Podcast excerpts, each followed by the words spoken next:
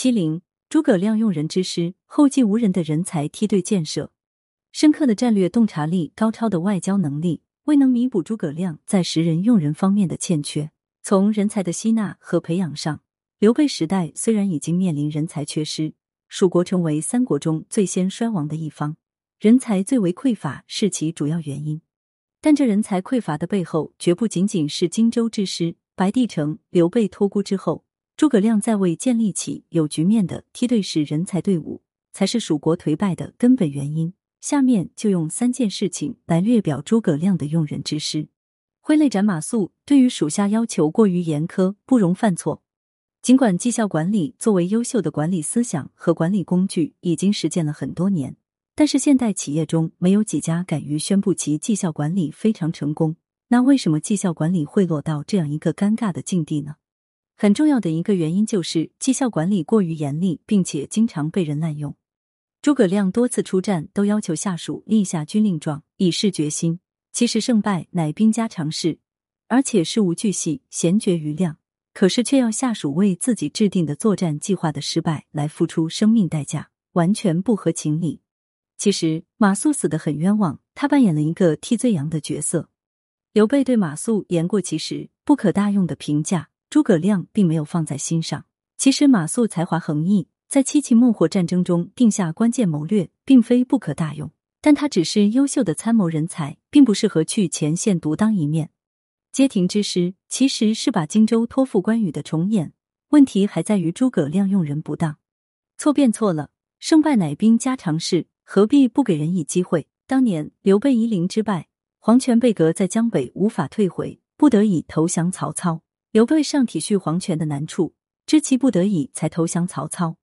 诸葛亮却全无刘备的气度。蜀国本来已人才匮乏，诸葛亮先杀刘封，又杀马谡，看似维护了军纪，但他却没有看到自己痛哭的同时，大军也在为马谡落泪。其实，按照诸葛亮打了败仗就要处罚甚至处死的逻辑，那么诸葛亮五次伐魏全部失败，是否也要被刘禅问斩五次呢？诸葛亮虽然自贬三级，并总结了自己用人的不当之处，但依然没有改正。自贬三级可以看作是在作秀。赵云、邓芝在击鼓因兵力悬殊而失利，赵云作为老资格人员被贬，李严因督运粮草不利而被流放。因此，在诸葛亮手下的将领必须不折不扣的执行命令，即使错了，至少可以规避责任。在诸葛亮的管理之下，没有人能够失败得起。诸葛亮秉承法家思想，从法治角度上讲，这并没有错。但是苛政猛于虎，过于严厉，而且还会被滥用的绩效考核，一旦被用于推卸责任、打击政敌等领域时，其对下属的心理打击将是非常沉重的。这往往会使下属谨小慎微，不求有功，但求无过，追求短期目标。所以说，一个具有很强主见或者喜欢主动思考并解决问题的人，是不适合在诸葛亮手下工作的。否则一定会很痛苦。这样的人倒是适合在刘备这样能够以人为本、考核适度的领导手下工作。不采纳魏延的奇谋，过于求稳，不敢用有创造性的人才。诸葛亮一生为谨慎，同样注定了他不可能成为开拓性的统帅人物，也不可能信任和重用类似的人才。最典型的例子就是对待魏延的态度。仅仅因魏延是杀了旧领导投奔过来的降将。诸葛亮便斥责其品行，食其禄而杀其主，是不忠；居其土而献其地，是不义。按这个标准，向刘备献地图的张松，当是最大的不仁不义。公元两百二十七年春，诸葛亮率军亲征，拉开了六出祁山北伐战争的序幕。这一系列战争前后经历了六七年，最后以失败而告终。诸葛亮一开始就失人失策。当时蜀军虽锐，但在兵力数量上处于劣势。在战略地位上为险峻的秦岭山脉所阻，立守而不立功。在这种情况下，就要出奇兵制胜，速战速决。在这一点上，似乎料事如神的诸葛亮谨慎到了近乎迂腐的地步。那么，当时是不是没有人提出过卓越而可行的战略方案呢？不是，在初出祁山之前，魏延就曾对北伐的路线提出过异议。他根据敌我地形、战术原则等因素提出。兵出子乌谷，直取长安，这应该说是个比较周全的战略方案。如果采纳这个方案，以迅雷不及掩耳之势精兵奇袭，直捣长安，再在斜谷大军配合下，胜利是很有希望的。对于魏延提出的兵出子午谷，直取长安的奇袭之策，也本可以商榷。可惜诸葛亮对魏延的感官实在是不好，仅仅一言轻造冒进以否之。魏国灭蜀，不就是邓艾率骑兵深入蜀地，直取成都吗？或许人才济济的魏国和阿斗昏庸的蜀国不能同日而语，但这毕竟体现手下的勇敢效命。就是诸葛亮的主要对手司马懿在事后也说，诸葛亮平生谨慎仔细，不肯造次行事。若是我用兵，先借子午谷进取长安，早得多时矣。可见魏延的主张是可取的。可惜孔明把这斥责为轻造冒进，既不用魏延其人，也不用其策，结果大好时机被丧失了。此后的魏延心怀不满，难道不是人之常情？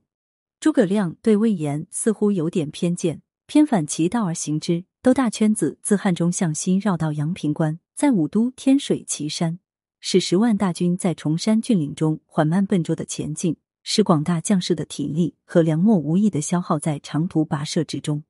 这样的进军使魏军得以喘息，从容的做好迎战准备，深沟高垒，以逸待劳，致使蜀军失去时机。其实，刘备晚年重用富于冒险精神的大将魏延，参与平定四川，夺取汉中。七擒孟获，北伐中原，但这一切功绩和忠诚都未改变诸葛亮对他的成见。甚至在第六次北伐退兵时爆发内讧，魏延即以反叛罪被杨一前马岱斩杀，并殃及三族，导演出蜀国后期最大的冤案和悲剧。所谓魏延脑后有反骨说，自然是荒诞不经。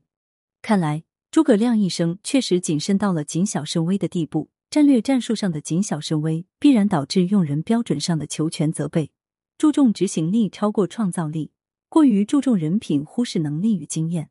尽管他在用人上也比较能不拘一格选贤人能，如把蒋琬于小县，岂何之于俊吏？但他的一生唯谨慎的作风，似乎就喜欢那些谨小慎微的人，而对于那些有点个性和雄才大略的人，却往往因其小而失大。比如，他对有点自高自大。自诩诸葛亮第二的创造性人才廖力也不甚公平。他虽也曾赞誉过他是可以与庞统相比的良才，可是，在廖力丢掉长沙之后，便不再重用。后来又因廖力发了点牢骚，如说孔明不任贤达而做俗吏，就被放逐问山，老死蛮荒。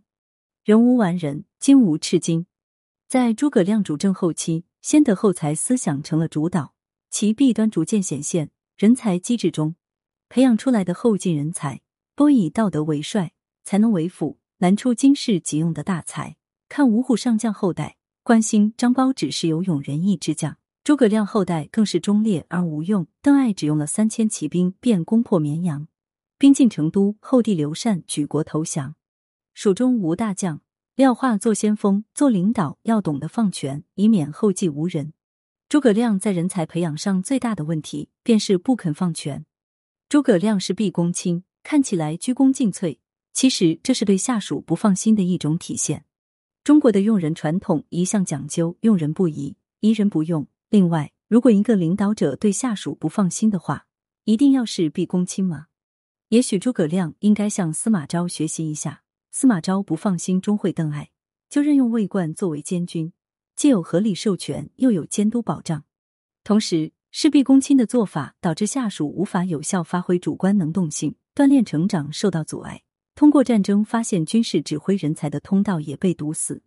蜀中无大将，廖化做先锋的局面，很大程度上要归咎于诸葛亮事必躬亲、偏重执行力的做法。前面讲过，马谡街亭之役失败的结果，只能是开刀问斩这一极刑。那么，还有哪个中层干部敢将在外，军令有所不受呢？马谡的罪名是为谅节度，举动失宜，在诸葛亮看来。该考虑的他都考虑到位了，将领们只需依量节度行事即可。马谡被斩，形成了一个很坏的先例，将领们不敢灵活变通，因为即使失败了，至少自己是不用承担责任的。在事必躬亲和严厉问责的管理体制之下，只能培养出一批懦懦而硬的应声虫，而不能培养出创造力强、主动性强的员工队伍。诸葛亮的事毕公卿严厉问责，与曹操、刘备、孙权、司马懿和司马昭的适度授权、宽容的对待失败，再一次形成了鲜明对比。其教训值得我们在人力资源开发工作上引以为戒。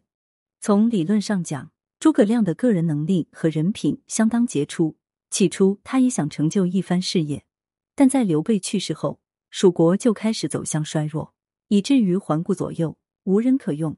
相信这个结果并不是他所想看到的，而这个结果又让他自己更加事必躬亲。无人用和不敢用人，这都是人力资源管理者的大忌。只有建立一个高效管理团队，才是解决人才缺乏的根本之道。大家知道，团队是由各种不同的人共同组成的，它有明确的目标及共同的行动计划。它不仅是有一两个骨干就可以了。诸葛亮无时不在自己努力，却忽略了自己一个人怎么也代替不了整个团队的作用，最终累死五丈原。反观曹操。在人才的选拔上，提出了唯才是举的方法，同时推行军屯，创立了封建社会的九品制雏形，形成了一支庞大有效的团队，最后逐渐消灭了吴蜀。当然，团队的压力是多方面的，而团队最大的作用就是将压力有效的转化，由不同的人员来承担压力，这就是我们说的授权。诸葛亮之所以事必躬亲，就是没有进行充分授权，原因有三：其一。蜀国没有系统培养出人才，认为无人才可用；其二，没有发挥下属的潜能，不敢把权力下放；其三，虽然短暂的放了权，却又患得患失。这样一来，导致他事事不放心，工作越来越忙。列车可以高速奔驰，是因为有良好的轨道及其运行保证系统。企业的运作也需要一个好的体制环境，比如激励制度等。所以，管理者要与时俱进，不断调整人才政策。使人才有一个良好的生存及发展环境。人力资源管理的根本目的还在于如何用人，而用人必须有人可用，能人可留。它是一个很大的系统工程，它集招人、用人、考核及考核后的沟通、晋升、培训等于一体，需要每个管理者用心思考，本着不拘一格降人才的气度及胸怀，多为企业培养一些优秀的人才，为企业的发展做贡献。看《三国》之小结。现代人力资源管理提倡发现每个人的长处，并将其安排到合适的岗位上去，进而发挥最大的人力资源价值。这就要我们突破个人喜好，最大限度的把各种人才放到最能发挥其才能和潜能的地方去。